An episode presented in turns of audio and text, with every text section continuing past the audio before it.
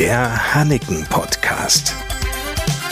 Aus der Moorstraße 19 in Friseute. Mit Frank Hanneken und Lars Kurs.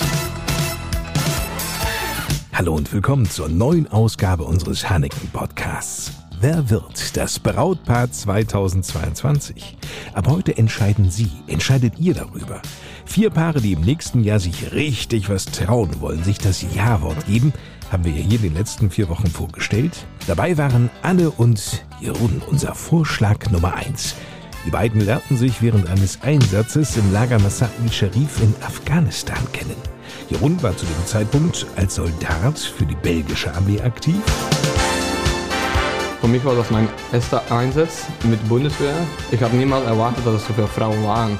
Weil eigentlich dann noch weil Armee, wo alles eine Mannenwelt ist. Weil ich bin Infanterie, alles mit Mannen. Und dann sah er Anne, eine Bundeswehrsoldatin. Hübsche Frau, große Frau, ne? Für deutsche Frauen sind größer als belgische Frauen. Also, das war dann auf und blond, natürlich typisch deutsch. Im Camp sich unter tausenden Soldatinnen und Soldaten während eines Einsatzes nicht nur zu verlieben, sondern auch besser und intensiver kennenzulernen, das war nicht leicht, erinnert sich Anne. Dann hat man sich halt immer mal irgendwo irgendwie getroffen, Käffchen getrunken, kurz gequatscht.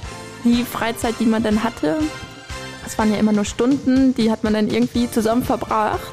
Ja, und wenn es einmal mit dem Auto einmal durchs Camp fahren ist, wirklich sowas, damit man einfach auch mal zu zweit sein konnte, ohne dass 35 Augen gleich wieder auf einen gucken, so nach dem Motto, mhm, was ist denn bei den beiden da los? Ja, es ist halt ein Dorf. Ne? Inzwischen sind die beiden längst aus Afghanistan zurückgekehrt, leben gemeinsam in Warendorf und sind nun auch zu dritt. Für Jeroen ist Anne die Traumfrau schlechthin und Anne weiß, Man kann sich halt auf ihn verlassen. Wir haben eine schwierige Zeit auch hinter uns äh, mit meiner Mutter. Da war er trotzdem immer der Part, der mich auch in dieser schweren Zeit dann auch einfach aufgefangen hat, auch wenn es mir einfach mal nicht so gut ging und mir mal nicht nach Lachen war, war er halt der, der trotzdem dann aber auch immer da war. Also er ist dann auch, wenn ich gesagt habe, okay, du musst nach Hause kommen, also dann hat er da seine Übung abgebrochen und war 24 Stunden später halt wieder in Deutschland. Man kann sich blind vertrauen, also man weiß, okay, äh, der andere wird einen niemals im Stich lassen. Mit Matti dann, mit dem Zwerg auch, also auch ein super Papa, wo man immer sagt, ich kann froh sein, sowas zu haben, so viel Glück zu haben in dem Moment. Ja, das alles spielt natürlich da irgendwie ganz viel mit rein. Ne? Ist halt witzig. Belgier sind generell sehr witzige Menschen. Kommen wir zu Jessica und David aus Kampe, unserem Vorschlag 2. David schoss, als er zum ersten Mal Jessica sah, sofort durch den Kopf. Die ist ganz schön hübsch. Bei den beiden funkte es vor zehn Jahren auf dem Schützenfest in Neufries. Ja, und als er dann wirklich auf diesem Schützenfest auftauchte, das war echt so ein Zufall. Aber dann kam alles in Rollen und dann dauerte das gar nicht lange. Und dann waren wir irgendwann einfach zusammen. Inzwischen ist natürlich viel passiert. Jessica und David haben sich zusammen ein Haus gekauft, dort auch so richtig Hand angelegt, es sich eben für sich schön gemacht.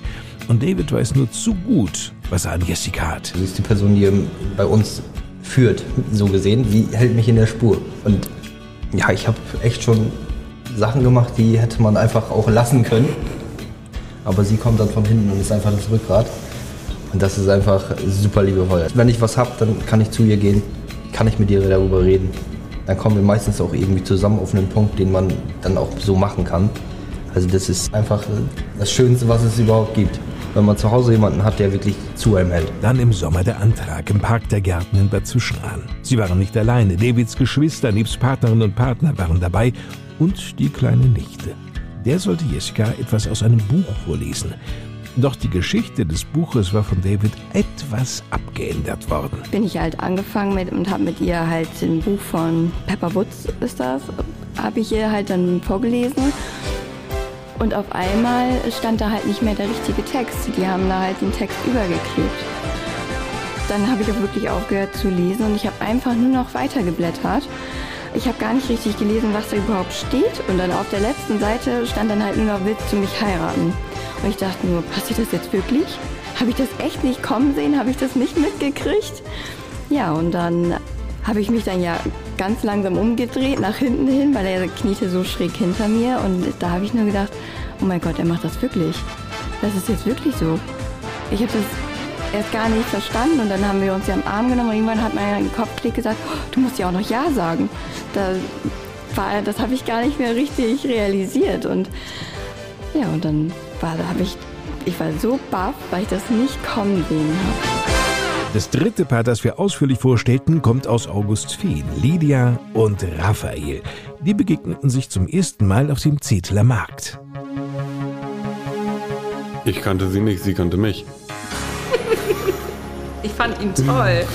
Sie hat mich, oder hat sie mir halt erzählt, dass sie mich das eine oder andere Mal zum Beispiel auf dem Markt gesehen hat oder an der Fun Factory. Lydia und Raphael hatten es in ihrer Beziehung nie leicht. Raphael ist bereits zweifacher Vater. Das fiel Lydia nicht so leicht zu akzeptieren. Dennoch zogen die beiden zusammen, wurden Eltern, alle schienen auf einem guten Weg zu sein, bis ihr gemeinsamer Sohn Lenny Ende 2019 lebensbedrohlich erkrankte. Es wurde Leukämie diagnostiziert. Der Alltag sah für Lydia und Raphael fortan so aus. Sie war in der Woche immer im Krankenhaus. Ich war in der Woche arbeiten, habe freitags Feierabend gemacht, bin duschen gegangen, bin ins Krankenhaus gefahren, damit sie dann das Wochenende Ruhe hat.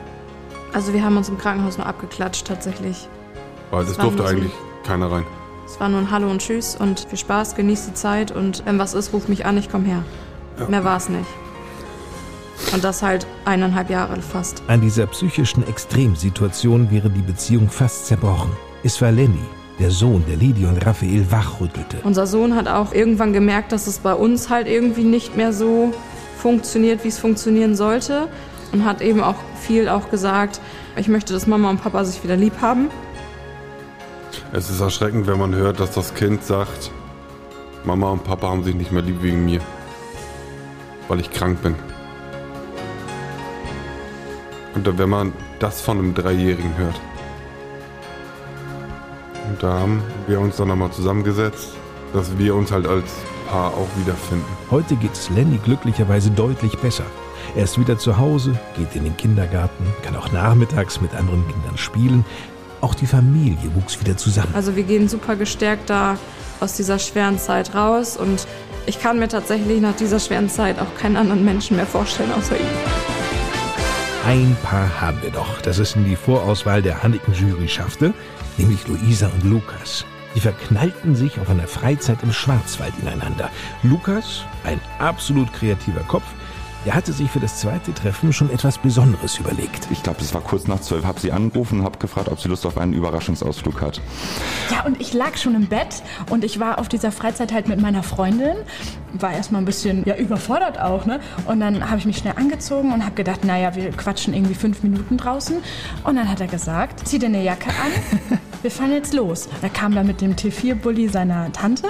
Genau, und dann sind wir losgefahren. Dann sind wir in der Tanke vorbei. Von da an hatte ich dann hatte ich dich so ein bisschen, ne? Ja, schon. Ich bin wieder zurück und meine Freundin hat halt gedacht, Elisa, ist dir kalt? Sie hat es überhaupt nicht verstanden, dass ich jetzt hier zwei Stunden weg war. Ja, und dann habe ich ihr gleich erzählt, was mir passiert ist. Und es war besonders. Sowas habe ich noch nie erlebt. So. Ab dann fing so richtig an, dass ich mich so bisschen verguckt schon ein bisschen hast. verguckt habe in dich. Genau, richtig. Aber ich wusste halt, zu der Zeit habe ich studiert in Bulgarien. Ich wusste nicht, wie soll das werden. Lukas ähm, hat eine Ausbildung in Stuttgart gemacht. Ich bin in Bulgarien. Wer lässt sich auf sowas denn ein? Keine einfache Ausgangsbasis für beide, so weit voneinander entfernt. Aber das hielt Lukas nicht von seinen Plänen, mit Luisa zusammen sein zu wollen, ab. Er wusste, nach der Freizeit würde Luisa bei ihren Eltern hier in Niedersachsen sein. Und habe dann am nächsten Morgen um 8 Uhr direkt wieder einen Flieger gebucht. Ich habe abends um 11 am Vortag geguckt, für 30 Euro den alten Flieger. Und dann bin ich in den Norden geflogen, nach Hamburg, bin dann nach Lüneburg, da kommt meine Familie her zu meinen Eltern. Und ich habe dann den Tag über immer so kleine Videoschnipsel gefilmt, so was ich gemacht habe, wie ich von der S-Bahn abgeholt worden bin am Flugplatz und so weiter. Habe das Video Luisa geschickt und habe ihr dann geschrieben, äh, in zwei Stunden könnte ich da sein. Das war ein bisschen überfordernd für dich, ne?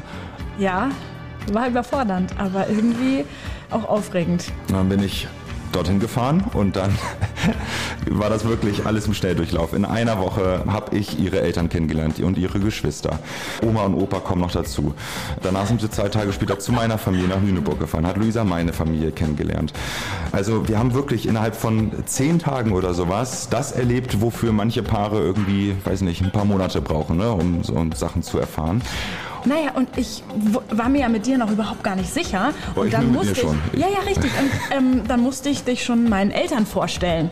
Und das war natürlich, äh, ja, nicht ganz so einfach. siegt. Richtig, aber ich habe es nie bereut. Mehr noch, Luisa und Lukas wurden sich immer sicherer. Luisa hat ihren beruflichen Mittelpunkt in Oldenburg mittlerweile gefunden. In diesem Monat bezogen sie ihre erste gemeinsame Wohnung in Leer. Allerdings arbeitet Lukas, der gerade sein Studium in Lingen beendet, absehbar in Stuttgart. Da wird dann gependelt oder von zu Hause aus gearbeitet. Auf jeden Fall möchten die beiden zusammenbleiben und heiraten. Luisa fühlt, dass er für mich mein Fels in der Brandung ist. Ich kann mich immer auf ihn verlassen, er ist immer da für mich und er erdet mich. Wenn ich mal wieder irgendwelche emotionalen Ausbrüche habe oder ja einfach emotional bin oder Dinge im Kopf nicht sortiert bekomme, sortierst du mich und hilfst mir einfach auch manchmal andere Sichtweisen oder andere Perspektiven auf Situationen zu bekommen und hilfst mir auch manchmal neue Wege einzuschlagen oder Dinge einfach anders zu sehen. Ich sag immer, Luisa ist wirklich von oben bis unten und vorne bis hinten einfach so das Allround-Paket für mich. So, also es gibt, also ich habe zu Lisa auch immer am Anfang schon gesagt, so, dass ich ein paar Jahre vor Lisa Single war und ich habe einfach immer gewartet und mir gedacht, wann kommt der Moment, dass ich sage, okay, die Frau steht gerade vor mir und genau diesen Gedanken hatte ich, als ich Luisa kennengelernt habe. Und ähm, es fängt beim Lächeln und den Augen an und hört einfach bei ihrer Art und ihrer Persönlichkeit auf. Welches dieser Paare soll den Titel Brautpaar 2022 gewinnen? Nun gilt's. Abgestimmt wird ab jetzt und in den nächsten Tagen über die Homepage hanneken.de. Das Gewinnerpaar kann sich dann aber nicht nur über den Titel, sondern vor allem über eine Komplettausstattung von Hanneken freuen. Und die besteht aus dem Brautkleid, dem Anzug für den Bräutigam sowie den Trauringen und all das im Wert bis zu 5000 Euro. Ich bin gespannt. Eine riesige Auswahl an Kleidern, die gibt's natürlich in der Moorstraße 19 in Friseute bei Braut- und Abendmode. Anzüge bietet Männersache, Moorstraße 3. Exklusive Kleider zu günstigen Preisen im Hanneken Outlet, Lange Straße 5 und die schönsten Trauringe. Die sind bei Trauringe Hanneken in der Kirchstraße 33 in Friseute zu finden. Die Emsländer wiederum, die finden Kleider und Anzüge aus dem Hause Hanneken unter einem Dach, nämlich in der großen Hanneken-Filiale in der Lingener Burgstraße direkt am Marktplatz. So, nächsten Donnerstag, einen Tag vor Heiligabend, küren wir dann das Gewinnerpaar. Bis dahin, bleibt gesund und eine gute Zeit. Und abstimmen über www.hanneken.de. Ich bin Lars Kors. Tschüss.